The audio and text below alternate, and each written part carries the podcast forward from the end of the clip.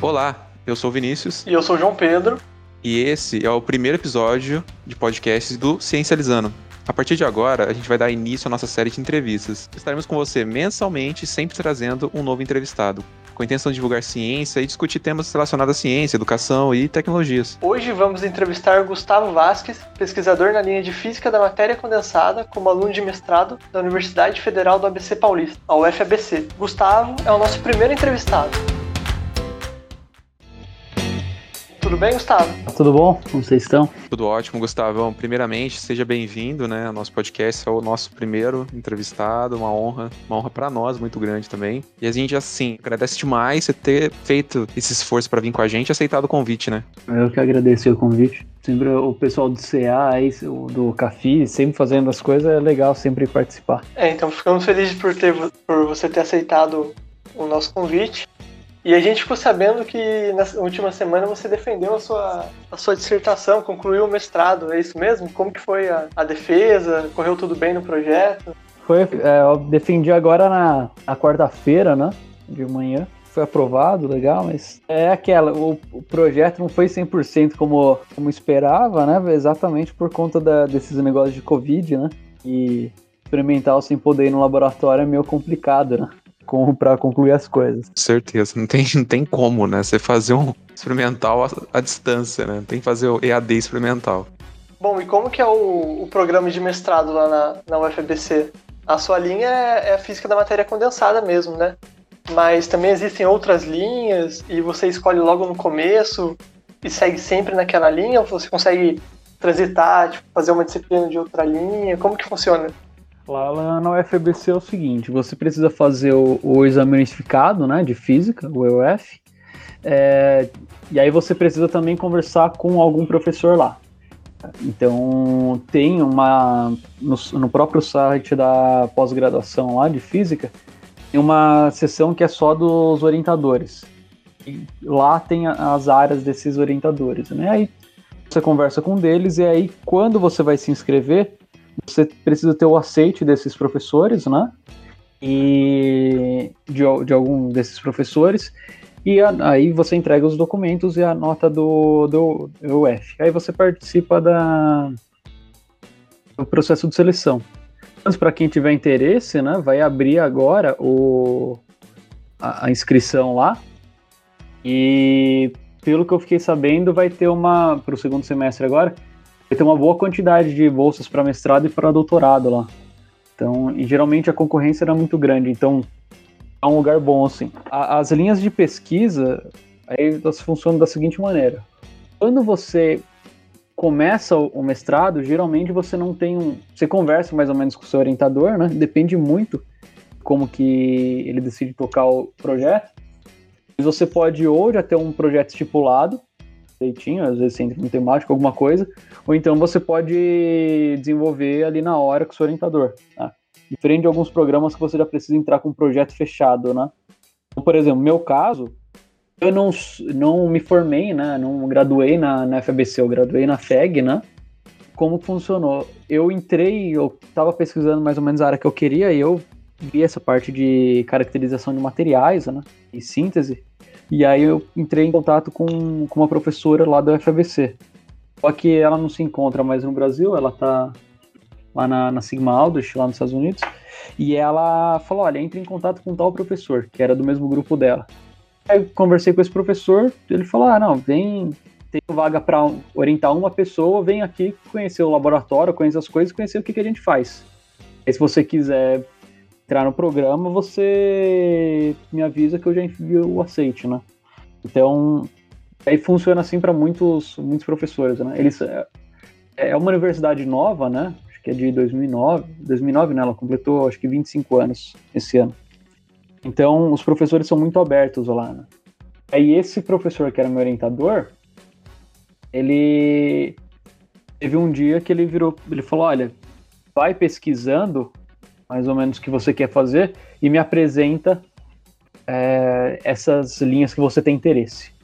Porque física da matéria condensada é gigantesco, né? Muita coisa. E, e aí ele chegou, eu, eu pesquisei, e tinha três coisas que eu tinha interesse, né? Três assuntos que eu achei curioso. Um queria trabalhar principalmente voltado para termoeletricidade, né? Ou então sobre caracterização estrutural, supercondutividade. Né? E aí uma de, um desses projetos foi interessante, que eram os, uns compostos chamados Heuser, né? Falei para ele, ó, eu vi esses compostos, achei interessantes, né? Ele virou para mim e falou, nossa, que legal. Tentei sintetizar isso quando eu tava lá nos Estados Unidos, em, na década de 90. Não consegui, mas você achar que alguém conseguiu fazer nesses últimos 20 anos, é, às vezes dá pra gente seguir. E aí eu vi que pela técnica que a gente queria utilizar, ninguém conseguiu fazer. Então eu falei, ah, estrada é tempo muito curto, então deixa pra lá, né? E aí a outra... Aí teve outras duas linhas que eu segui. Uma foi uma liga, né, que é de terra rara, no caso, tem um composto que ele já foi feito de lantânio, platina 2, silício 2, sendo estudado por um grupo lá na Índia, né, e um lá na República Tcheca, e fazer uma transição entre esse composto com lantânio e um outro com, com ítrio, né, para estudar as mudanças que acontecem ali, porque tem uma mudança estrutural que chega a acontecer o composto de lantânio que não acontece no do ítrio. Então a gente ia trocar os átomos de fazer substituição os átomos de lantânio até o de, pelo ítrio para ver em que ponto que ocorria essa transição, né? Mas esse é o projeto ele deu bastante errado, né? Não consegui sintetizar e as amostras que estão para ser caracterizadas, que talvez tenha crescido, estão para fazer espectro de raio-x até agora, né? Então não deu para terminar esse trabalho. E o outro que acabou gerando o meu, meu trabalho de mestrado foi porque eu falei para ele, olha, eu tenho interesse em trabalhar com, com alguns polímeros ou algumas moléculas, né, orgânicas. E aí ele chegou, ah, tem um professor que ele trabalha com isso, né? E aí chamou o professor Adriano Benvenho, né, que foi o meu orientador. Então, ao invés de ser um trabalho de síntese e caracterização de um material, de monocristais, esse trabalho ele é um trabalho de eletrônica orgânica. Então, fabrico dispositivos de, no caso, eu fabriquei de fulereno, né, C60, e fiz caracterizações elétricas dele. Então, lá no programa pode acontecer, né, de você tem a sua grande área e pesquisa coisas específicas dela, né? Então lá tem matéria condensada, tem áreas de astrofísica. Então, a maneira como você vai se relacionar com as outras áreas também é muito ligado como seu projeto vai desenvolver ou como seu orientador escolhe, né? Você tinha dito, né, Gustavo, que ah, deu errado, né? Mas eu é esse é uma das, uma das coisas que acontece na, na física experimental, na química experimental, quando você faz experimento, né? Porque você tenta testar alguma coisa, né? E na hora que chega lá, na, na hora que você coloca a mão na massa, já começa assim a, a poder dar problema, seja por N fatores, né? Porque a gente sai do livro, né? Chega na bancada para poder fazer as coisas, é uma coisa completamente diferente. Não, tenho que. Muitas vezes não tenho que esperar. Igual uma vantagem, assim, eu achei. Um dos motivos de eu ter optado, né, pela, pela FABC foi exatamente porque quando eu conversei com esse orientador, ele falou: olha, eu gosto que os meus alunos eles trabalhem com no mínimo dois projetos, mestrado, doutorado, seja o que for. Exatamente por causa disso porque você escolhe um que você sabe mais ou menos se vai dar certo ou não, que foi o nosso caso desses dispositivos, né, de fulereno, e algum outro para você arriscar mesmo. Vou fazer isso daqui, vai dar certo? Não sei, se der certo, legal. Espero que dê certo. Você estuda e fundamenta para que tudo dê certo. Mas é igual você falou, não, quando você sai do mundo real, né, do, do mundo real não, do papel, é muito problema que vai dar. Até mesmo tem, tem as questões, às vezes não daria certo mesmo, e a outra até a questão da imperícia, né? Que é, é só com o tempo pra gente saber se usar mesmo muito a técnica. Então, assim, por exemplo, para síntese, a gente chega a fazer muito selampola. Então, nós temos um, um tubo, né? De como que é feita a síntese de monocristal, pelo método que a gente utiliza, né? Que é o de fluxo metálico. Tem uns tubos de sílica, pega o maçarico, fecha uma ponta, né? Derrete uma ponta, coloca lá o, o, os reagentes, né? Que do, do composto que você quer sintetizar, coloca uma, uma lã de quartzo, parece um parece um algodão, que é de quartzo, né? É, de vidro. E aí vai lá e você precisa pegar o maçarico e selar o outro lado. Mas como você vai selar? Primeiro precisa afinar esse, esse tubo, colocar num, numa uma espécie de uma, de uma torneira, exatamente para você fazer vácuo dentro da ampola. E aí, com, com o vácuo feito, né, com, com a ampola evacuada, você vai e sela, você fecha o resto desse, desse vidro né, da ampola e corta ela com maçarico. Tanto que o pessoal foi, vai te ensinar, falar, olha, no caso foi me ensinar, toma esse, esses vidros aqui, esses pedaços de sílica que estão quebrados, estão tudo furado, e treina a fazer aí. Aí você vai lá, você começa a treinar e você vê. Você ficou com a mão muito tempo parada, você faz um furo no vidro. Ah, sei lá, eu, a pressão estava muito alta lá dentro. Ah, faz uma bolha, faz um furo. Aí você tem que refazer todo o processo. Cara, é muito tempo pra você. Depois de umas 10 ampolas que você fez, você fala, ok, agora eu sei o mínimo disso daqui.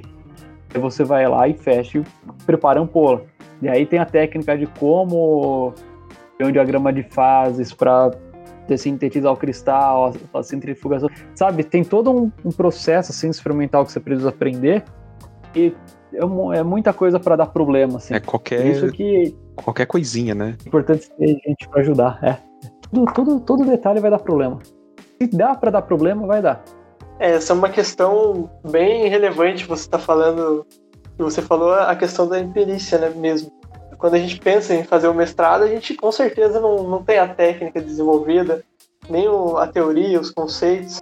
Eu até achei interessante que que você falou que lá na UFBC você consegue desenvolver o projeto junto com, com o orientador, né? E você consegue fazer outros projetos paralelos ou mudar, né? Mudar de, de projeto. Achei muito interessante isso, porque tem muitos projetos, tem muito, muitos programas de mestrado que são bem rígidos. Então você apresenta um, no meu caso mesmo, eu apresentei um projeto antes de ingressar. E eu tive que mudar muito depois, porque eu vi que eu não entendia realmente da área, ou tinha coisas que eu achava mais relevantes. Então achei muito interessante esse sentido de poder estar tá sempre mudando, conversar com o orientador antes, desenvolver junto com ele.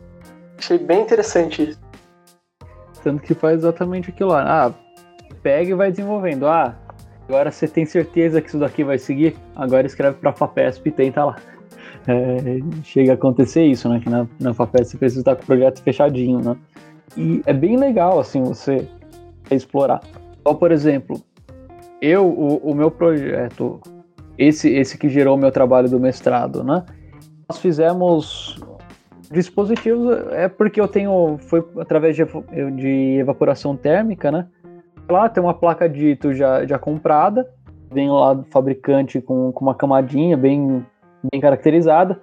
E aí fizemos a camada de C60 e a camada do, dos contatos superiores, né? E fizemos as caracterizações. A ideia era fazer essas caracterizações elétricas, depois, além dessa camada de C60, eu fazer com outro material, porque o C60 ele é considerado um, um material tipo N, né? E então a gente pegaria um tipo P, exatamente o que acontece na, os diodos, né, para ter aquelas junções, heterojunções PN. E aí a ideia era fazer isso e, e também caracterizar a parte de, de coeficiente Seebeck, né? O coeficiente Seebeck é a diferença de é uma taxa da que você aplica uma diferença de temperatura entre dois eletrodos, né? Entre as duas extremidades do material e você gera uma, uma corrente elétrica ali, né? Você cria uma diferença de potencial. E a gente ia caracterizar isso. Mas aí que que acontece? Não pode mais em laboratório. Como que a gente vai medir? Transforma, muda o, o trabalho inicial e vamos fazer só a caracterização elétrica, né? A questão é você procurar a saída de problema que você tem, né? Encarar coisa diferente, igual, por exemplo, lá tem as técnicas que a gente já utilizava, né? Por exemplo, que são as caracterizações de corrente contínua, né? Que são chamados perfil CV e opa, é, I por V, e aí tem as de corrente alternada que a gente utiliza, que é espectroscopia de admitância e que também é utilizada na química, né? E o perfil, o perfil CV, que é uma, uma espectroscopia de capacitância. Ah, já que não dava para ir no laboratório, descobrimos que tem uma, uma outra técnica que daria para a gente utilizar no laboratório, só que a gente nunca utilizou. Outra técnica de capacitância também. Nosso equipamento dá para fazer, só precisa fazer alterações no, no programa que adquire os dados. Ah, já que não pode no laboratório, vamos explorar um pouco esse lado aqui, essa outra técnica que não utiliza. Então já tem tudo estipuladinho. Quando puder voltar, a gente vai lá e implementa isso. Vai utilizar agora não, mas mais para frente vai. Uma técnica utilizada, por exemplo, para células solares. É legal a gente sempre mesmo alguma coisa um pouco diferente, dá sempre para aprender alguma coisa, para explorar. Eu gosto muito da, de física por causa disso, né? A área de experimental também, eu acho que é uma outra beleza para mim, que é esse lado de você pegar, espera-me de uma coisa, mede outra e vai estudar o que, que são aqueles seus dados ali. Passa nervoso por um bom tempo, né? Quando você não consegue descobrir o que é, mas é legal quando você consegue descobrir fisicamente o que, está acontecendo. Aquela, aquela, sensação, né? Você fala assim, caramba, eu consegui explicar, né? Que negócio que às vezes nenhuma pessoa nem teve noção, você teve um insight lá na hora, né? E falou assim, caramba, consegui. Isso aqui fez sentido, isso aqui tá corroborando com as coisas que eu tenho, que eu, que eu estudei, que tá na literatura, né? Uma coisa muito legal. Às vezes parece que a literatura é muito longe, né, do que do, do mundo real. Isso, isso eu acho curioso, principalmente assim, ah, sei lá, quando a gente estuda eletromagnetismo ou, ou, até mesmo quântica, às vezes a gente vai ver assim, ah, por que o céu azul? Ah, colei lá em quântica, isso daí. Mas aí, sabe, parece que você explica ou as coisas que já são lá feitas, ou você não consegue nem enxergar o que é aquilo. Eu acho que quando você pega, você sintetiza alguma coisa, isso para mim, né? Também trabalhando pra, na parte de síntese. Quando você sintetiza alguma coisa, vai lá no, na máquina lá que você estudou para saber como aquela máquina funciona e os conceitos se aplicam a ela. Você pega e vê coisas bem específicas da literatura, assim, num, material que você conseguiu sintetizar. Acho que é bem. Nossa, acho muito legal isso. Acho que é, que é a parte de materiais, assim, que que me deixa animado, assim, da, da física. Assim. Que legal conseguir ver isso. A área assim que você mais se identificou, né? Assim, uma coisa que você mais, pelo menos, te animou. Foi. Então, no... Ah, na, durante a graduação, né, eu fiz uma... Teve umas... Sabe essas escolas de verão, assim? Que, que vai tendo, né? lembro que teve uma da... Foi uma escola de verão da USP. Acho ali do, do IF da USP teve lá, eu, a maioria das, das palestras que foram lá foram na área de matéria condensada, né? Sim, matéria condensada é, é gigantesca, né? Então foram várias coisas específicas dentro da, da matéria condensada, né? Eu lembro que eu vi isso e falei, caramba, que, que ramo legal, né? Porque eu tava na área de física de plasmas, né? E aí depois eu acabou abrindo a disciplina optativa de física do estado, da, estado sólido, né? Professor Olivia aqui da disciplina, inclusive. E aí quando eu fiz essa disciplina, assim, comecei a estudar as coisas, falei, caramba, quanta física tem isso daqui? Porque às vezes você estava na mesma, na mesma aula, eu via, eu fiz isso no, no último ano, né? Foi no último ano? Foi no penúltimo ano.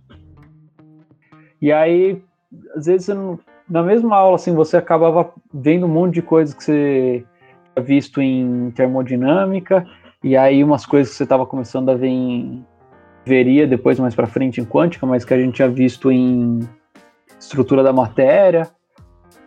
Várias áreas da, da física, assim, você via que parecia que se juntava tudo em física do estado sólido, né? então mais abrangente que é a matéria condensada.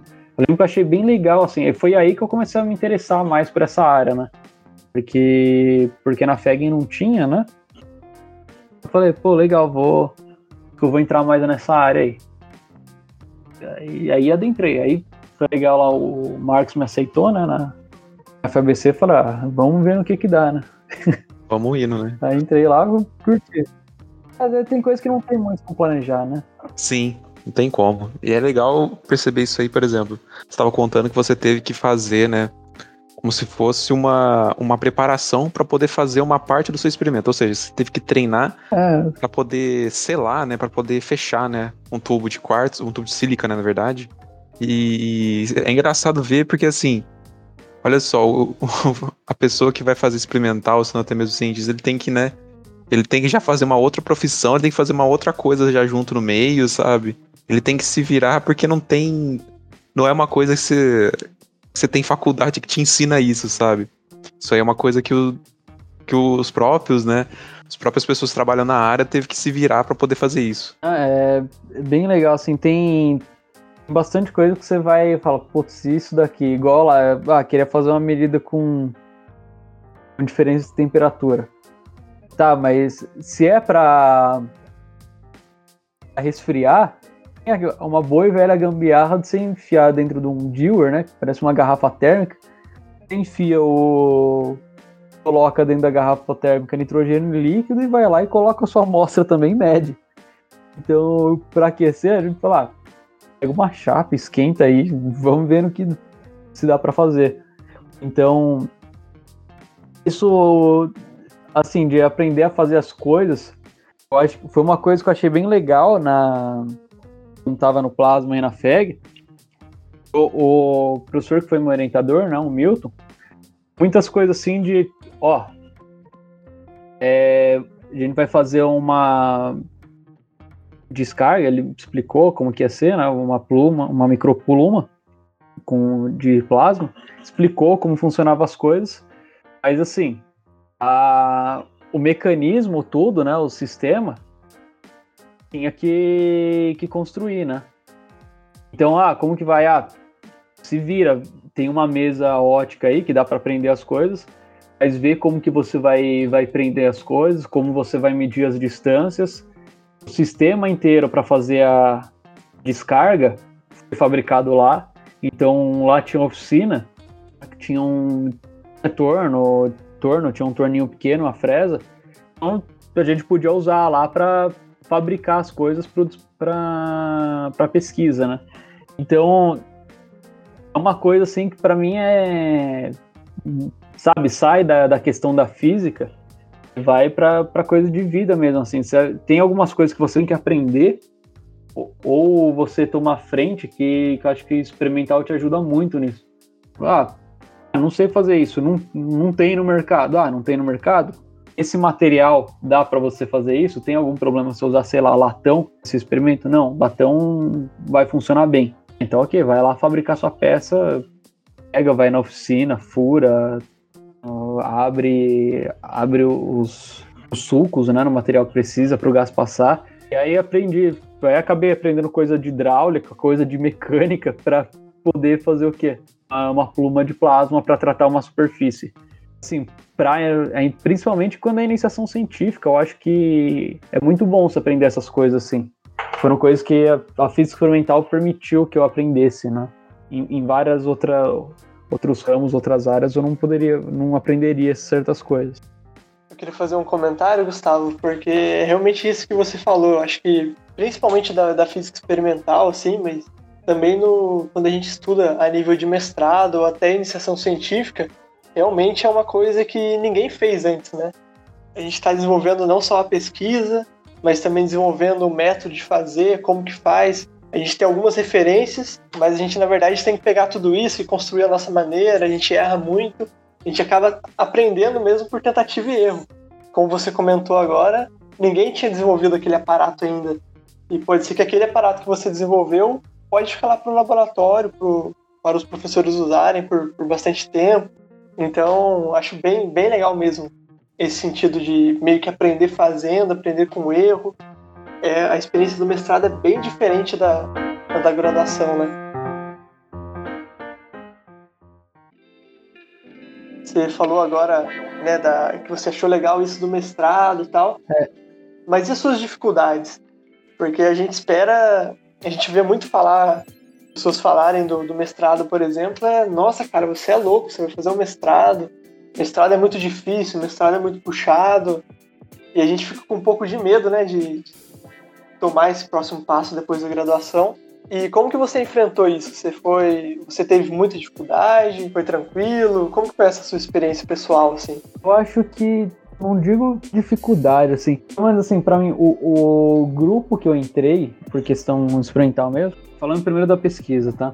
questão de pesquisa, o, o, grupo que eu entrei eu achei muito bom, assim. As pessoas que estavam no grupo não tem aquela, aquela competição de ah, se eu ensinar ele é capaz dele ser melhor que eu, então deixa pra lá que a gente vê em alguns lugares. Não vou ajudar, vou deixar se ferrar sozinho, né? O grupo que eu entrei, todo mundo meio que. Cada um tá desenvolvendo seu trabalho, tem as partes parecidas, mas, assim, querer uma ajuda, eu não consigo selar isso daqui direito. Ah, não, se você fizer assim, assim, é ajuda. Ah, eu não sei se esses parâmetros que eu estou utilizando para o experimento são, são ok. Aí vai, então vamos discutir isso. O, o, grupo que eu entrei, ele tem um, é um relacionamento muito saudável que as pessoas têm. Tanto dos alunos, né, de graduação, mestrado, doutorado, quanto dos professores com os alunos. Então, por exemplo, toda semana temos uma reunião de grupo nessa reunião de grupo, os informes, né, da semana, o que, que aconteceu, tudo, todo mundo, todos os alunos têm que fazer uma apresentação, falando do que, que eles desenvolveram aquela semana. Por exemplo, eu fiz uma medida, aí eu vi uma coisa muito estranha, eu procurei na literatura, não consigo entender o que é aquilo. E aí, tanto os alunos quanto os professores, eles são, nesse momento de discussão, não tem aquele de um colocar outro para baixo, né? Meio que vamos discutir isso e vamos tentar explicar o que está acontecendo isso. Ou então, pelo menos, dar direcionamentos do que o aluno pode. É, seria interessante ler para tentar explicar aquilo. Esse comportamento do grupo, eu acho que ajudou a aliviar bastante aquela tensão que você fica sentindo, sabe? De eu não sei nada. O que acontece? Por exemplo, mesmo quem está pesquisando tempo na área, a gente vê gente que está no doutorado, olha, discute e fala, não sei o que é isso. Eu já vi professor discutindo lá no assim, dos dois, falando, ah, mas esse efeito pode ser isso, mas pode ser aquilo outro, não sei o que, e chegarem num, num, ponto que eles falam, não sei o que, que é isso, não sei explicar isso, preciso estudar mais. Então, acho que quando você começa a ver essas coisas, gente que tem muito aquele pensamento de parece que eu não tô saindo do lugar, eu estudo, estudo, estudo e ainda não sei nada, não que você não vai ficar ansioso e não vai ficar tenso por causa disso, né? Eu acho que, pra, pelo menos para mim, é impossível não sei isso mas pelo menos a gente para e pensa, é uma sensação normal, não consegui entender, mas ah, vou continuar estudando para entender. Eu acho que no ramo, na parte da pesquisa, tem as dificuldades de você, exatamente de você parecer que você não está conseguindo avançar, mas legal porque eu consegui aprender um pouco com isso e as pessoas me ajudaram muito nisso. Agora, de tempo, assim, agora uma outra coisa que eu achei meio ruim, isso eu já vi, tanto até professores me falaram isso, um problema muito grande do mestrado é o tempo, porque você fica um ano fazendo disciplina, querendo ou não, você vai lá, por exemplo, eu fiz Quântica 1 e Eletromag, que lá na UFBC é quadrimestre, né, não é semestre. Eu fiz Quântica 1 e Eletromag junto. Sinceramente, você faz essas duas disciplinas, você não tem tempo de ir para laboratório, só consegue ficar estudando. Aí depois eu fiz Quântica 2 e fiz estatística mecânica estatística. Também são disciplinas que levam muito tempo. Você tem dois anos para fazer o mestrado. O primeiro ano você só fica fazendo disciplinas. Tá? Você quase não tem tempo para desenvolver sua pesquisa. Aí no segundo ano você vai desenvolver a sua pesquisa, mas aí você tem um pequeno prazo, né? E porque depois você vai ter que, que escrever, porque você vai precisar qualificar e depois termina a pesquisa, escreve o resto e vai defender sua dissertação. Então, esse negócio do tempo, eu acho que é bem complicado assim, porque volta naquele negócio de você ficar no desespero de não sair do lugar. Porque você ficou muito tempo fazendo disciplina, você olha e fala, nossa, eu tenho, sei lá, pouco mais de um ano para terminar o mestrado, eu tenho que qualificar daqui a sete meses. Mas, nossa, minha pesquisa quase não avançou, porque eu fiquei só fazendo disciplina. E aí eu acho que é pesado nisso, né? É, dificulta aí. E aí, obviamente, por conta de não poder ir no laboratório desde março do ano passado, gerou uma grande dificuldade para mim nisso daí. Que eu dei sorte, o meu cronograma tava, eu tava adiantado com relação ao cronograma. Por quê? Porque eu ia fazer algumas, fiz umas medidas de teste em julho, junho, julho de 2019. E aí eu ia começar a fazer os dispositivos no final de final de dezembro, eu ia começar a fazer e aí eu ia fazer analisar dados, fazer, analisar dados, fazer, analisar dados. Então eu ia estar com essas com as medidas prontas, analisadas lá em maio. O que nós decidimos fazer? Olha, vamos, vamos construir os dispositivos ED, porque a, a medição tem que ser no máximo, tem que ser idealmente no mesmo dia, né? por conta do. Você tem contato com oxigênio, alguns carbonos começam a oxidar lá. Né? Então, para evitar isso, a gente. A medição. Você constrói o dispositivo já tem que medir no mesmo dia, né? Então nós decidimos fazer assim, ó, ao invés de construir dispositivo, medir e analisar, vamos construir tudo, medir tudo. Então Fiquei assim, um mês fazendo isso.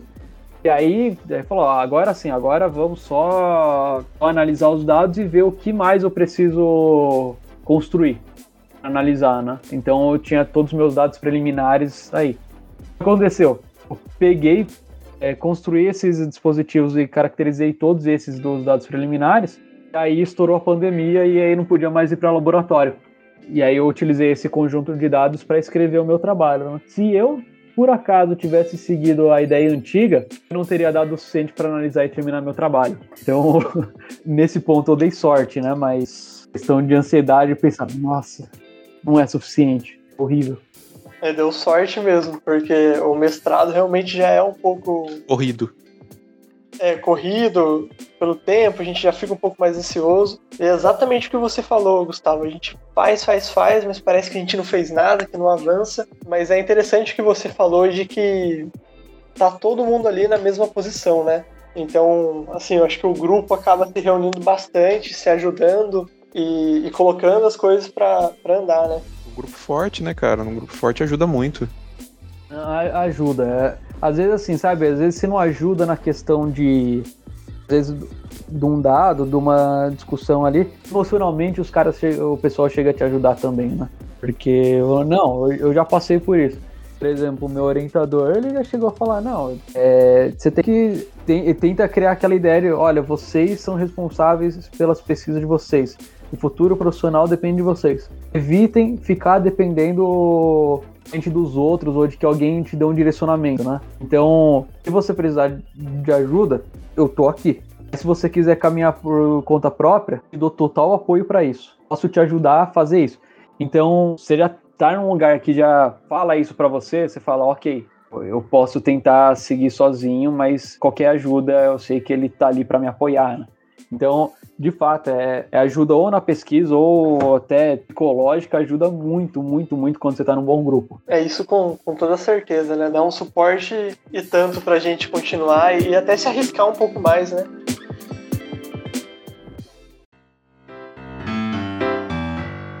E falando em, em, se arriscar, esse tipo de coisa, eu tenho uma curiosidade sobre a sua formação, Gustavo. Eu vi, né, no seu Lights que você é primeiro formado em comunicação social certo? Sim, sim. E ainda possui um MBA em marketing digital. E como que você foi parar, cara, da, do marketing, da comunicação para física e até agora o seu mestrado, que é totalmente diferente?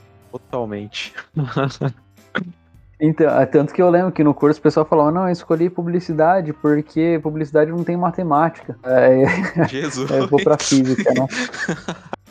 Acontece o seguinte, desde pequeno, queria ser, falava pro meu pai que queria ser engenheiro, né? Engenheiro mecatrônico, engenheiro eletricista, né? Sempre gostei, assim, dessas coisas, né? Meu pai também gostava de mexer nas coisas. Meu pai era mecânico, né? Aí, assim, chegou a época de vestibular. Não sei se é naqueles, naquelas coisas de... Eu sempre fui muito pra área de, de exatas mesmo, né? Sempre gostei. Principalmente matemática. Física eu não gostava, não. Mas aí que chega aquela pressão em época de vestibular e, sabe, você é bom em matemática, então você tem que fazer engenharia ou ir para alguma área desse gênero, assim. Eu acho que deu uns 5 minutos em mim falei, eu vou pra uma área que não tem, então, porque, sei lá, vai que eu não sou bom nisso, sabe? Meio que impostor, assim, que eu sou uma fraude. Aquela insegurança, né? Ah, você é desde adolescente, né?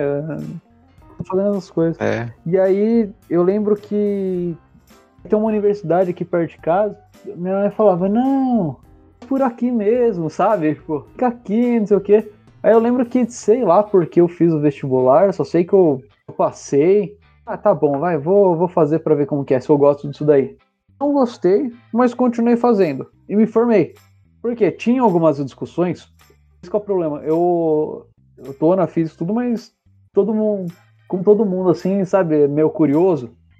E aí tinha, tem uma área da comunicação, acho bem interessante, a área da semiótica, né?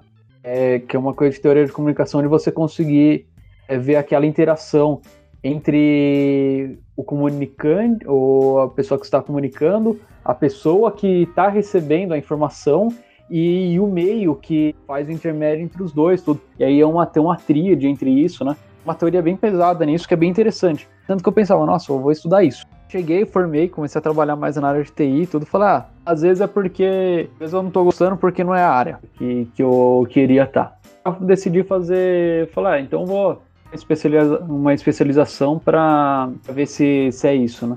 Aí eu fui lá, fiz, comecei a fazer MBA em marketing digital. Aí eu estava trabalhando numa agência que era voltado para digital, tudo. E aí é, não gostava ainda, né? Mas mesmo assim eu sempre acompanhava coisas de ciência, né? Tem aquele periódico da que eu fiz, né? HYS, né? Ponto, acho que é ponto .com, .org, não lembro. Mas eu sempre acompanhava. Aí eu lembro que teve um. ia ter a sonda. Não sei se vocês lembram, talvez. Ah, sim. De orbital lembra? A sim. Roseta. E aí eu lembro que eu sempre li essas coisas e achava bem interessante, né? Sempre tive interesse na área de plasmas quentes, né? E quando eu li, eu, era o que eu achava mais interessante. E aí eu lembro que teve esse negócio da sonda Roseta. Eu lembro que. E aí o, o pouso, né? Pra saber se deu certo ou deu errado, ia ser no meu horário de almoço, né? Então depois eu tirei o almoço mais tarde. Eu lembro quando eu tava vendo assim no canto, assim, comendo, assistindo, eu falei, caramba, que da hora. Olha o nível que chegou o. Ser humano. O intelecto, né? O humano, cara. Eu, eu não lembro de todos os detalhes da missão, mas era um negócio de ter orbitado Marte para ir orbitar o asteroide para mandar a sonda para ela chegar perto e mandar o, o, o mandar o arpão, os arpões lá e grudar, escavar e tirar a amostra. Eu pensei, caramba, que sensacional. E aí eu lembro que teve um, um cara assim, falando, o que, que você tá vendo? Eu falei, pô, tem uma sonda aqui que acabou de pousar, os caras conseguiram fazer isso, isso, isso. O cara assim, sabe, com desdém falando, nossa, você tá animado por causa disso? Falei, caramba, sério mesmo que a pessoa não fica animada por conta dessa? E aí depois conversando. Uma coisa tão incrível. É, cara, é uma das coisas mais excepcionais que eu vi assim. Consegui fazer. Eu falei, caramba, e aí eu conversando com. Aí depois, momentos eu conversando assim com as pessoas, né? Ali do grupo que a gente geralmente conversava. E eu vi que ninguém tinha o menor interesse por isso. As pessoas. Você percebia que você não era do grupo, né? Você não ficava bem com o grupo, né? É, é. Falou assim, nossa, que coisa besta. E eu pensando assim, pô, o cara mandar uma, uma sonda para um asteroide cavucar e mandar informação para a Terra, pra gente saber o que, que tem. É uma coisa besta, mas você fazer uma campanha que deu, que aumentou o lucro de uma, de uma empresa em 10% é uma coisa excepcional. Eu pensei, sabe, é. é, eu não sou daqui. Aí eu já tava pensando, eu tava pensando, eu falei, sabe uma coisa, vou estudar engenharia elétrica ou, ou física. Eu comecei a pesquisar melhor. Eu cheguei e falei né, para minha mãe e meu pai, falar, ah, eu vou largar meu emprego e vou fazer física. Aí eu lembro que minha mãe ficou, fez uma cara de você acabou de terminar o MBA, sua especialização. Aí ela olhou meu pai, meu pai olhou, e meu pai, pô, sabe, expressão nenhuma, continuou comendo. A mãe olhou para ele e falou: Ah, bom, o pai falou que você não ia terminar um ano de publicidade, você chegou a se formar, tá ligado? Ele falou: Ah, isso você sempre gostou, né? Eu falei: É, vai fazer. Aí que eu fui fazer física, né? E aí, aí que, beleza, eu comecei a fazer, aí Aí foi no primeiro ano já eu fui conversar com o Milton, né? Aí da FEG, da Unesp. E aí, porque eu fui falar com ele porque ele trabalhava com. Ele já tinha trabalhado com plasmas quentes, né? Plasmas utilizados para fusão. Eu fui conversar com ele ele falou: olha, faz um tempo que eu não trabalho com isso, não sei o quê, mas tem aqui na, na instituição tem um tetapint, né? Ele tá em desuso, mas a gente pode tentar reativar ele, né? Aí comecei a fazer a iniciação científica com ele. Aí primeiro era construir né, um divisor de tensão para funcionar como se fosse uma sonda, né? Porque ia carregar os bancos de capacitor e aí eles descarregam de uma vez, né? Então aí é uma tensão e uma corrente altíssima, né? Então você precisa ter um divisor de tensão bem caracterizado para poder fazer a análise desse sinal. Então eu comecei a fazer a, iniciação aí. E aí depois veio. Aí quando terminamos essa caracterização, que ia começar com o Teta Pint, né? Ia finalmente começar a trabalhar com ele. O experimento foi emprestado para uma, uma outra universidade, uma universidade federal. E aí eu não comecei a pesquisar sobre plasmas quentes. Falar, ah, vai querer continuar na área de plasma? Ah, vou. E aí eu comecei a a desenvolver lá, a trabalhar com jatos de plasma, né, microplumas de, de plasma. é plasma em pressão atmosférica, né? Plasmas de argônio. Aí foi bem interessante. Aí nesse meio tempo aí eu cheguei a, também a fazer uma iniciação na área de física teórica, né? Exatamente porque eu fiz uma, uma disciplina, né, de cosmologia, cosmologia e relatividade geral. Eu falei, esse, esse negócio também é bem interessante.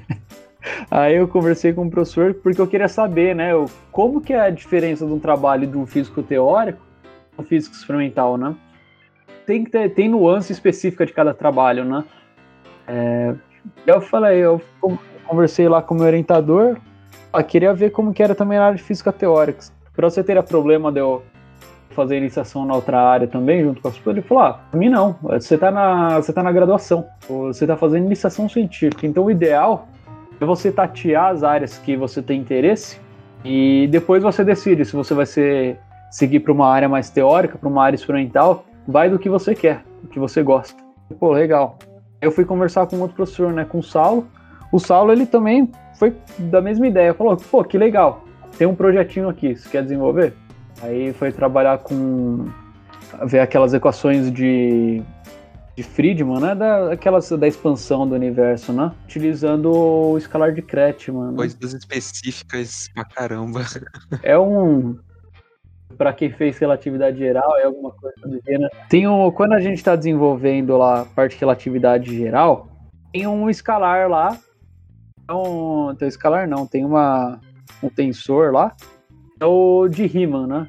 É um Rzão que ele tem quatro índices lá. E aí o, o que é o, o que a gente geralmente estuda, né, acaba faz, encontrando as equações lá quando faz a disciplina, é uma forma simplificada dele que é o, o de Hit. Também é um R, né?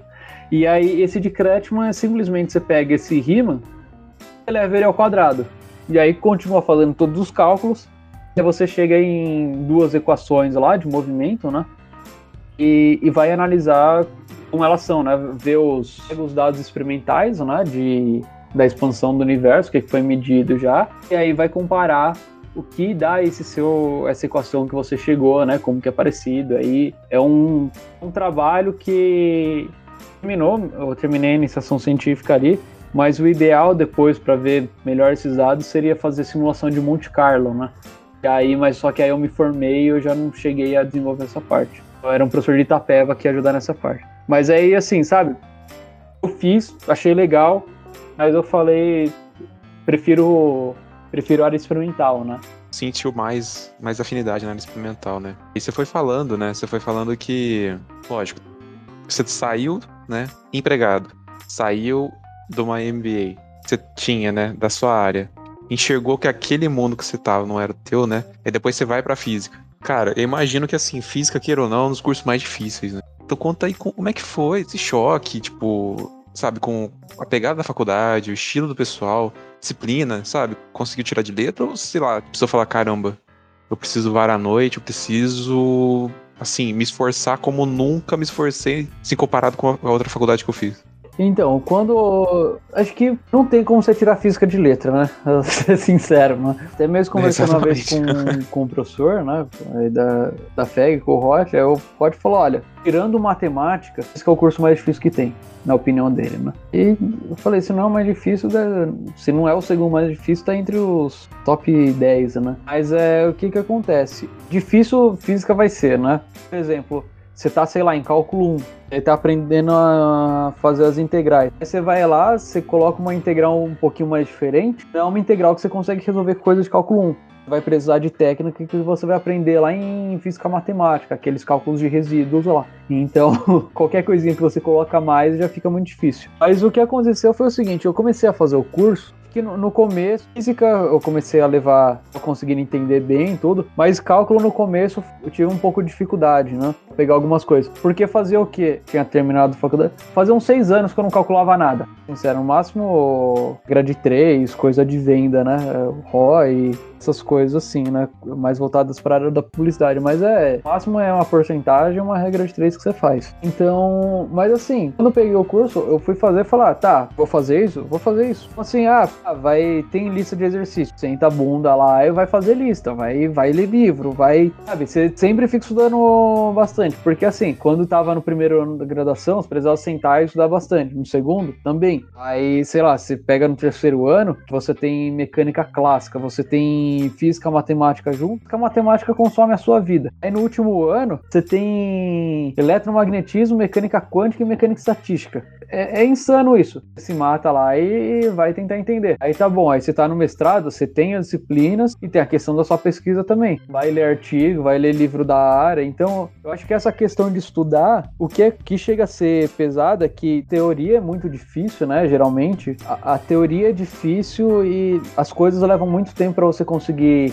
entender um ponto. Às vezes é uma coisa besta que é ruim, assim, que você não consegue entender de jeito nenhum. Isso que é, é interessante a você pegar, ter um grupo de estudo, sabe? Você não ficar só sozinho estudando o negócio. Porque, igual, sei lá, a gente ia estudar eletromag ou algumas coisas de, de clássica, a gente ia lá na sala de estudos falava, ó, oh, não consegui resolver esse exercício. Conseguiu? Ah, consegui. Explica para mim ia lá e explicasse, ah, tá, então tem uma sacada assim que eu não tinha visto. Que, por exemplo, aqueles negócios que a gente vê lá de somar um aqui, aí você faz um monte de coisa, agora você subtrai. Mas de onde o cara tirou isso?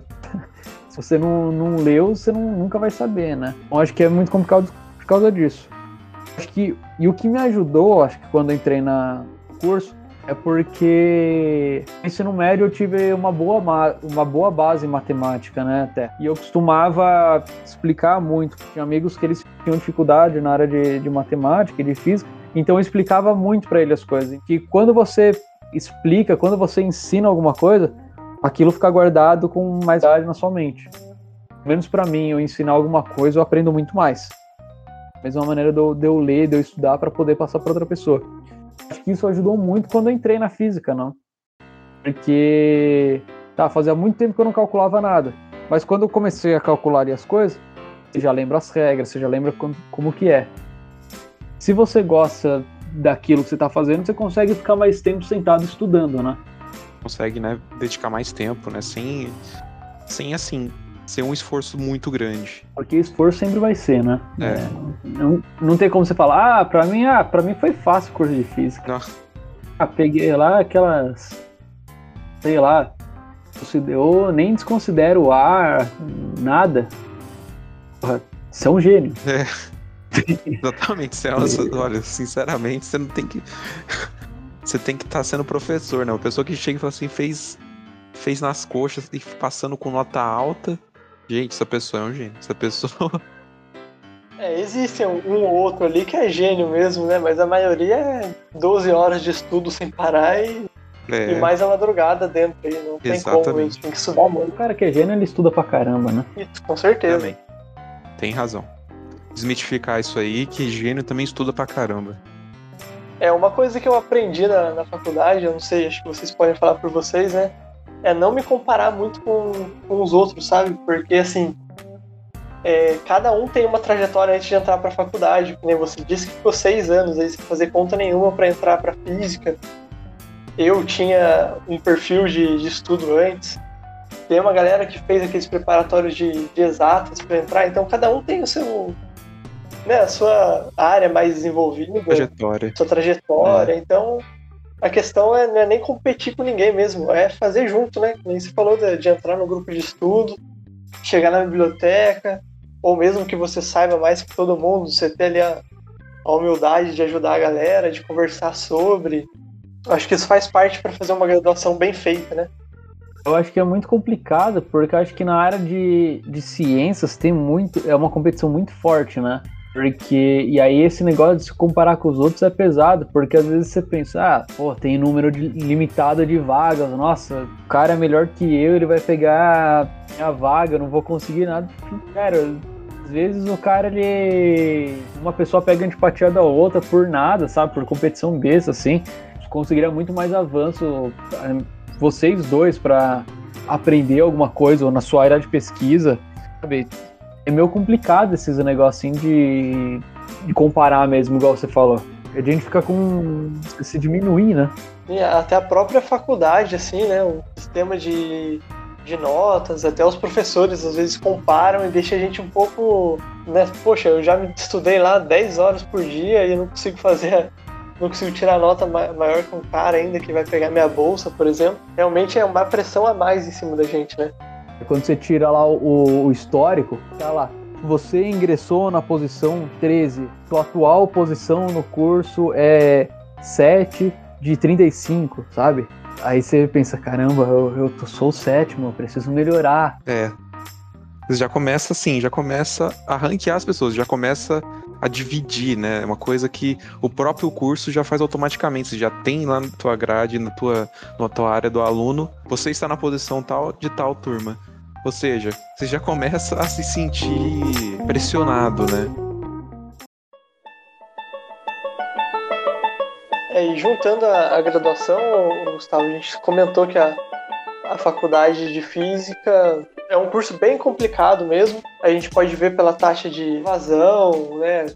É a taxa de pessoas que se formam sempre no, no tempo certo e tal. E não falando que física é a disciplina mais difícil do mundo, nada disso, mas concordando que assim a, a deficiência no ensino de física e matemática no ensino médio contribui, mas enfim, é, é uma faculdade que demanda muito tempo de estudo. A gente tem também uma certa pressão da, da família, como você bem disse, de nossa, o que, que você vai fazer com isso agora, né? Tipo, o que, que você vai estudar com física e tal. Então é uma. Chega um momento. Educação é, física. Você vai ser personal?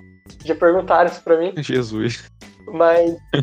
Não, é sério. Mas enfim, é um, chega um momento que é muita pressão, é muita cobrança, a gente fica totalmente focado na faculdade. E o que, que, que, que você fazia para aliviar essa tensão? Você tinha algum hobby? Você largava tudo e ia jogar videogame? O que, que você fazia para aliviar assim, o Gustavo fora da faculdade? Como que era o Gustavo fora da faculdade? Eu, no primeiro ano, tava, tava nadando, né? Que a, o pessoal lá do DA tinha uma parceria lá com a Guarda Mirim, aí tava morando perto da Guarda Mirim, aí tinha uns dois dias da semana que podia lá nadar, eu ia lá nadar. Ficava, andava de patins. Isso é uma coisa que eu acho que República ajuda muito, né? Eu morei em República, aí em Guará. Eu acho que é uma coisa que ajuda pra caramba a República, porque assim, às vezes você, você fica. você perde paciência porque você tá morando com um monte de gente. Só que também você consegue distrair muito quando você tá com um monte de gente assistir jogo, vai pra porcaria, né? No caso lá, a gente tinha uma mesa de bilhar, a gente ficava jogando bilhar lá direto.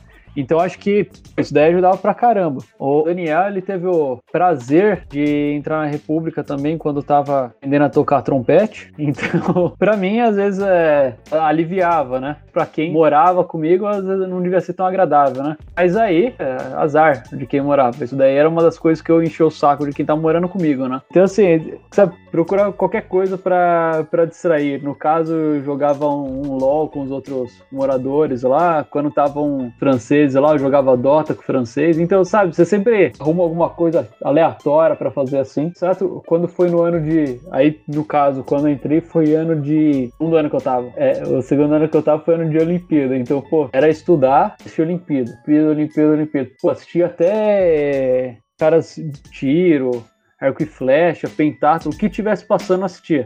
Sabe, qualquer coisa que dava para distrair, eu distraía.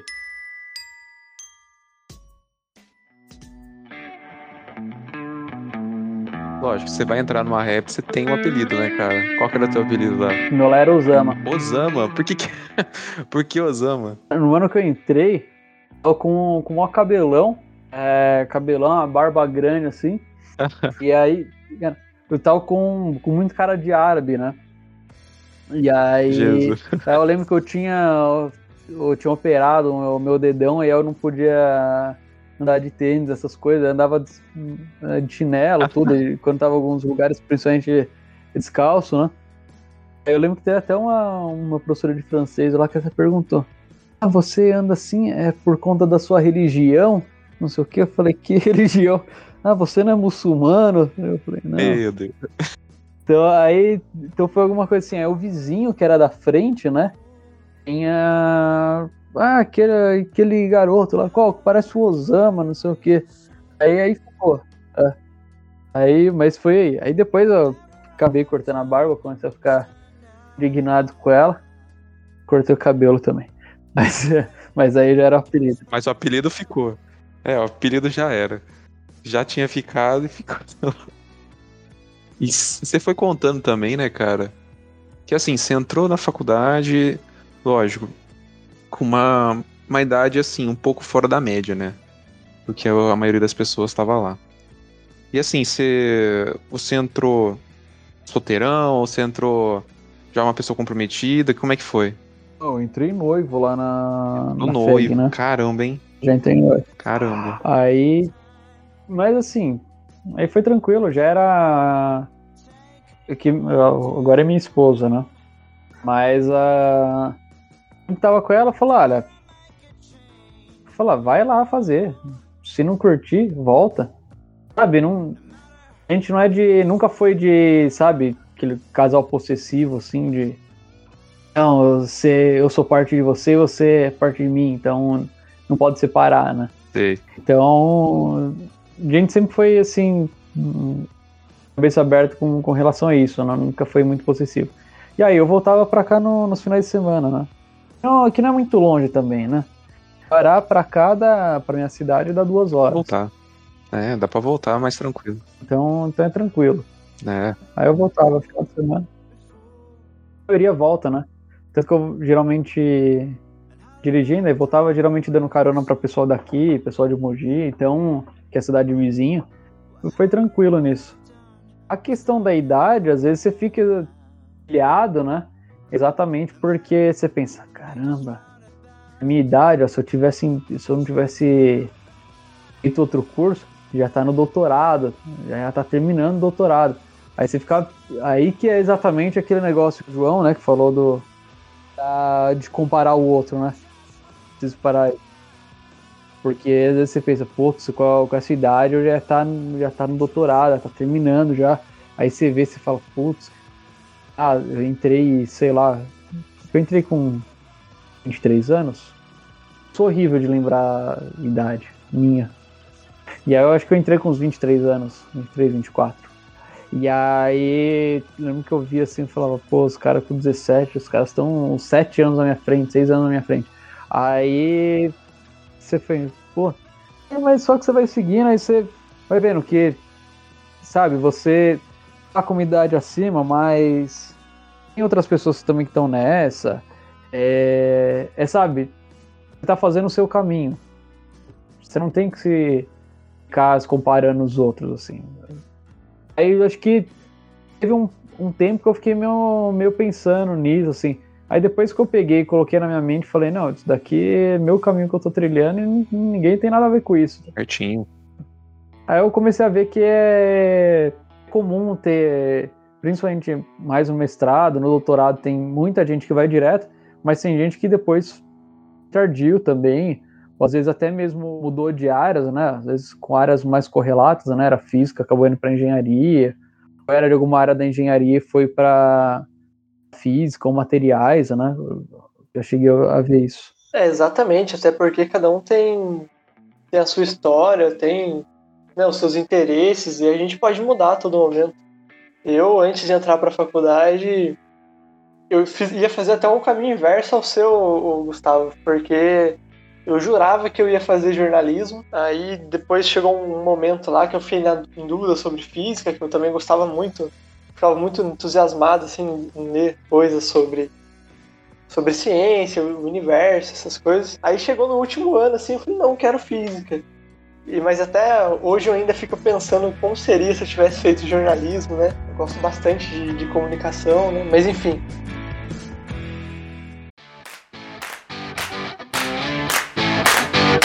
De saber mais sobre a sua, a sua trajetória, né? Suas escolhas, né? o seu período aí no projeto de mestrado e tudo mais.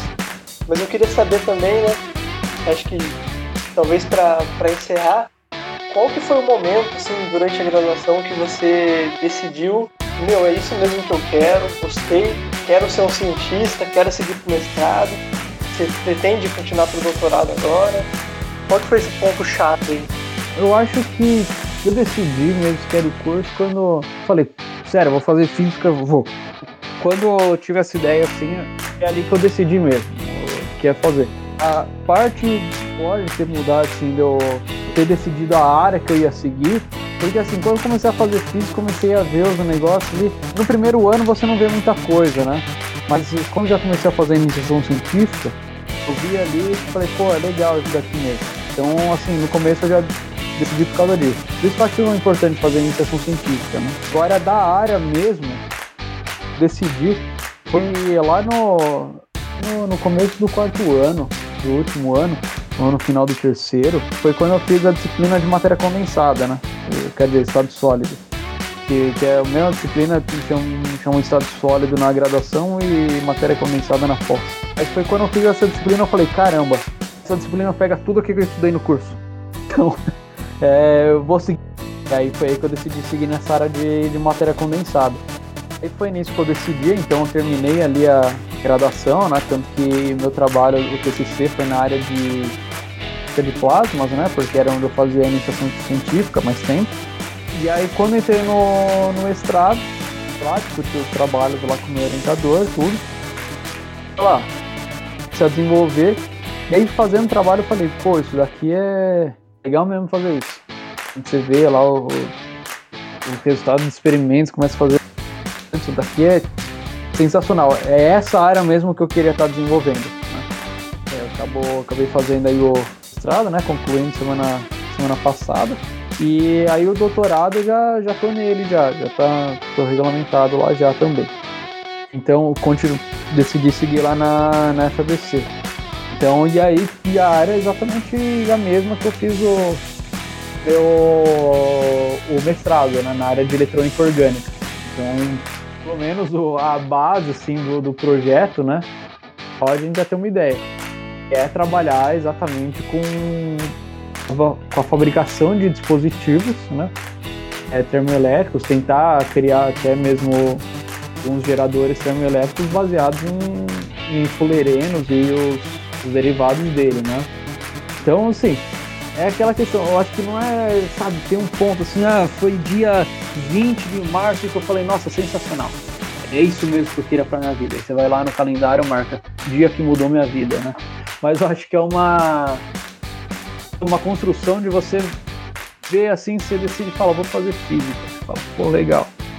Aí você começa a ver, você começa a ficar injuriado com algumas disciplinas. Algumas disciplinas que, basicamente, elas servem para encher o saco, né?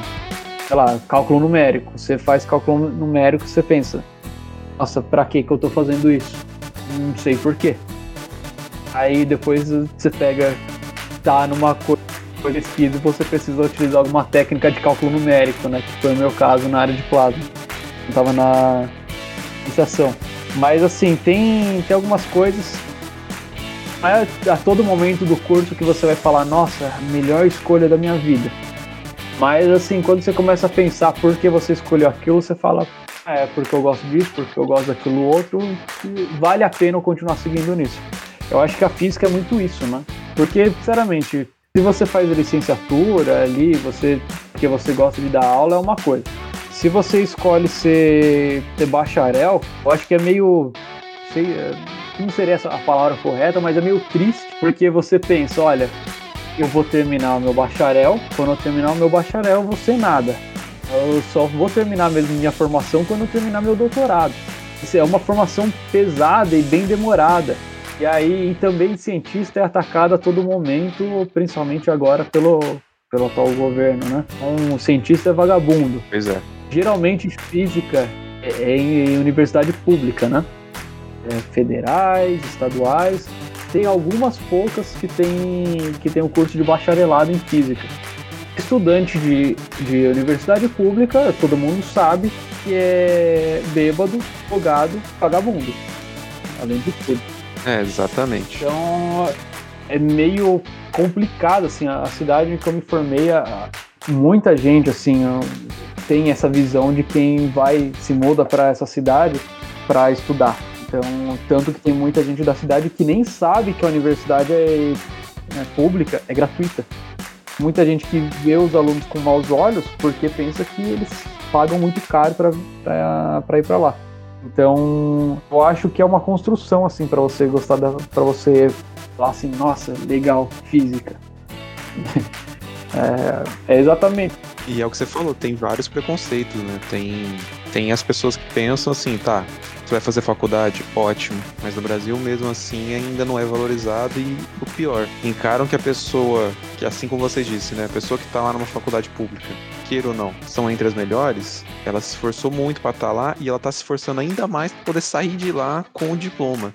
Né? Então ele não tá somente assim parado lá esperando que o professor dê a nota. A gente sabe, a gente sabe que assim, tanto na faculdade pública quanto na, na particular você tem que estudar, mas a pública você tem que estudar ainda mais, na maioria das vezes. Então, tem essa, essa discrepância de pessoal falar assim: ah, tá na pública, é tudo drogado, é tudo com uma ideologia já pronta lá que os professores colocam. É sempre assim que a gente ouve. Essa questão que às vezes a pessoa nunca entrou na faculdade, nunca fez um curso, nem sabe o que tá falando. Se ela fosse, ela veria que assim, pessoas são pessoas em qualquer, qualquer lugar. Tem pessoas que vão não querem saber das coisas e querem, tem pessoas que são extremamente comprometidas. E isso você vai encontrar em qualquer universidade. Eu acho que a grande questão é que a gente vive, né, tem vivido nos últimos anos é a falta de informação, né?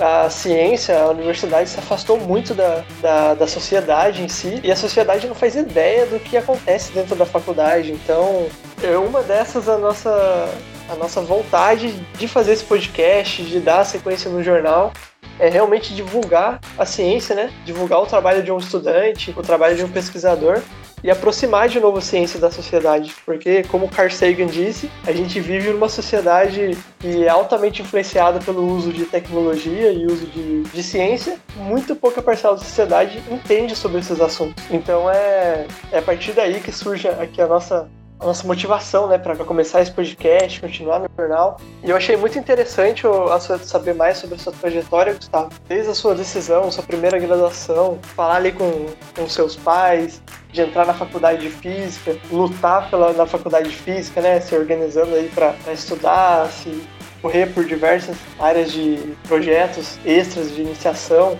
agora chegar no, no mestrado, seguir para o doutorado. Eu acho que existe bastante coragem a gente tomar esse tipo de decisão. E é bem o que você falou de não existir uma virada de chave, um dia específico para a gente saber o que quer fazer da vida, né? A gente vai passando por vários caminhos. É até uma dica para quem está entrando na faculdade agora, seja qual for, colar nos professores. Com certeza. E, pô, quero saber o que você faz, quero saber o que, que você estudou, me coloca num, num, em um projeto aí e participar. Eu mesmo, eu, eu entrei no bacharelado, fui para licenciatura, estudei meteorologia, eh, estudei um, um tempo sobre crescimento de cristais e agora eu estou fazendo uma coisa totalmente diferente. Eu acho que faz parte da, da nossa vivência na graduação, né?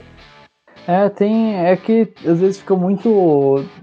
É, tem até um receio, né, de falar com o professor que é, é um cargo que dá um, é um certo, tem aquele respeito, né, pelo, pelo professor, sempre manter uma distância, né, mas... Verdade. É, a, sim, sim, aqueles professores que não permitem que o aluno vá falar com eles, né, mas a grande maioria chega, professor, gostaria, sei lá, de falar um pouquinho da sua área de pesquisa ou de coisa, de como uma iniciação científica, algum projeto. A mãe, a grande maioria, você chama ele para falar da área de pesquisa dele, a pessoa adora. Sei lá, você fala para um, pede para um experimental mostrar o laboratório. Nossa senhora, não conheço um que não, não ficaria feliz em chegar e mostrar um laboratório, mostrar como que faz as amostras, mostrar X coisas assim, falar uma amostra padrão, sabe?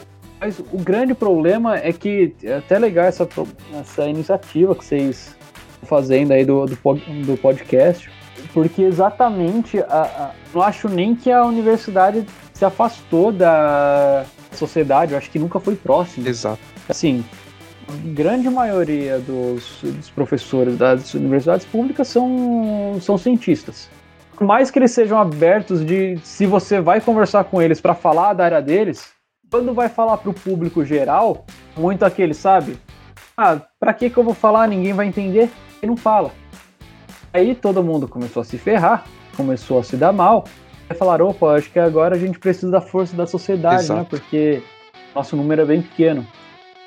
E aí a gente vê o que que tá né, acontecendo. Essa questão de vacina aí, quem tá puxando o carro é, são instituições públicas, de pesquisa públicas. E aí você vai falar o quê? Agora que a sociedade começa a olhar e falar, nossa, então esse pessoal aí Aquela não tá imensa- só mamando nas tritas do governo com dinheiro de bolsa? Imensa grana. Os incríveis 1.500 reais, 2.000 reais por mês, enriquecendo. Porque a ideia é até eu mesmo, por exemplo, às vezes eu falo com, com alguns familiares meus e eles falam, "Nossa, mas você recebe pra Ganha fazer dinheiro pra estudar, só isso? Tenho dedicação exclusiva ao negócio, eu, tenho, eu passo o dia inteiro estudando, é, disciplina, viro noite e analisando dados, você não tem final de semana, É triste. mas isso, pá, isso daí é desprezado, sabe? Ah, é sei lá, você não tá construindo um muro, então isso É. não é serviço de verdade, sabe? Serviço intelectual às vezes é muito Principalmente é, no Brasil, porque desvalorizado. Assim, É, se a gente for entrar nisso aí, vai demorar anos pra discutir vários tópicos, mas assim. De forma geral, o brasileiro não, não entende que o, o estudo é um trabalho. Então a gente fica sempre nessa. Sim, sim. E a gente faz tudo isso ainda sem ter, sem ter fé, direito a férias, ter né, direitos trabalhistas, ou até plano médico, esse tipo de coisa. Então é, é uma situação bem delicada mesmo. Mas é, é importante a gente continuar comunicando, informando, aproximando a realidade dos cientistas da população, justamente para mudar essa realidade, né? Porque se não é justo, a gente Então, precisa ah, mudar sim. Gustavo, a gente Concordo. quer agradecer você de novamente por ter disponibilizado seu tempo. Não sei se a gente tomou muito seu tempo, mas assim, a gente gostou muito da conversa. Eu A agradeço. gente e Finaliza de forma aqui. geral é assim, começando o primeiro episódio, a gente vai agradecer também o Daniel, que foi o Daniel que foi citado pelo Gustavo, então é a primeira vez que vocês estão ouvindo. É verdade. De certa forma, o Daniel, quem é o Daniel? O Daniel, ele tá sendo, ele tá produzindo esse episódio, então ele vai editar e fazer outras coisas. Muito obrigado por tudo que você contou, você pôde compartilhar com a gente. Eu que agradeço aí vocês a paciência.